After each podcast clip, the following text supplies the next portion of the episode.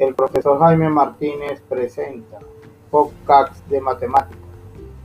Bienvenidos al episodio 1 donde estudiaremos los números enteros. No olvides tener donde tomar notas y tu guía de ejercicio. Antes de empezar, recordemos que los números naturales se simbolizan con la letra N mayúscula y que estos números nacen con la necesidad que tenía el ser humano de contar objetos o cosas. Y son ejemplos de estos números el 0, 1, 2, 3, 4 y así sucesivamente hasta el infinito. Ahora bien, dependiendo de los autores matemáticos, se puede considerar el 0 como número natural y para otros el cero no es natural. En mi opinión personal, el cero sí es natural, ya que cuando contamos necesitamos un símbolo para representar cuando no tengamos ningún objeto. También debemos recordar las características de los números naturales y estos son, primero, que tienen un primer elemento, en el caso de 0 o del 1, dependiendo del autor, como les dije anteriormente. Segundo, nunca va a tener un último elemento, porque son hasta el infinito. Tercero, todos tienen un sucesor, pero no todos tienen un antecesor. Por ejemplo, ¿cuál es el sucesor de cero? Es el 1, porque es el siguiente. ¿Sabe cuál sería el sucesor de 4? Sí, es el 5, correcto. Ahora, ¿sabe cuál sería el antecesor de 4? Sí, es el 3. En este episodio aprenderemos que existen otros números, además de los naturales positivos. Estos números son los enteros o negativos y se simbolizan con la letra Z mayúscula. Los números enteros o Z se pueden representar en la recta numérica, la cual es una línea recta, separada por intervalos y donde el cero se ubica en el centro. A la derecha del cero se encuentran los números positivos o mayores a cero, como el 1, 2, 3, 4, hasta el infinito.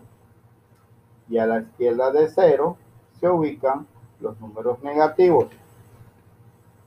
Los números enteros negativos tienen múltiples aplicaciones, como por ejemplo cuando tenemos una deuda cuando tenemos también cantidades que representan pérdidas. En los casos de temperatura que están bajo cero, como por ejemplo menos 3 grados centígrados, representaría grados bajo cero. En los casos de profundidades, como excavar 4 metros, se representaría como menos 4 metros. Los números enteros nacen matemáticamente para dar respuesta a lo siguiente. Dar solución a una ecuación como x más 2 es igual a 1, donde los números naturales no pueden dar respuesta, porque ningún número natural puede sumarse con 2 para que nos dé igual a 1. Pero si, por ejemplo, utilizamos el número menos 1, que pertenece a los enteros negativos sí tiene solución, porque se puede comprobar la igualdad de la ecuación, o sea, esta ecuación se satisface cuando entramos al conjunto de los números enteros. Hablemos ahora de las características de los números enteros. Primero, que tienen infinitos elementos igual que los números naturales. Segundo, En los enteros no sabemos dónde empiezan y dónde terminan. Tercero, todos estos números enteros tienen sucesor y antecesor. Por ejemplo, después del 6 está el 7, siendo el 7 su sucesor. Y antes del menos 5 está el menos 6, siendo el menos 6 su antecesor al ubicarlos en una recta numérica. ¿Sabías que todo número tiene su opuesto? Es decir, un número con signo contrario e igual cifra.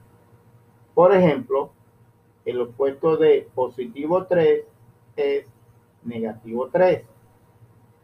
El opuesto de negativo 5 es positivo 5. Ahora, ¿te has preguntado qué relación hay entre los números naturales y los números enteros?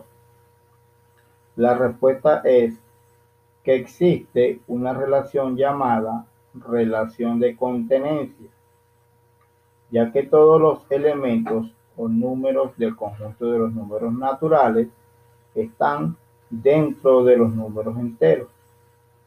Y esta simbolización se hace con unos diagramas en círculos llamados diagrama de Venn, siendo esto una forma de representar gráficamente estos conjuntos numéricos.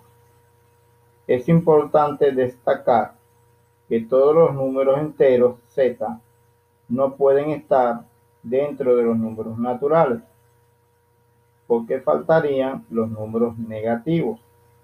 Muy por el contrario, todos los números naturales o positivos sí están dentro de los números enteros y los llamamos enteros positivos.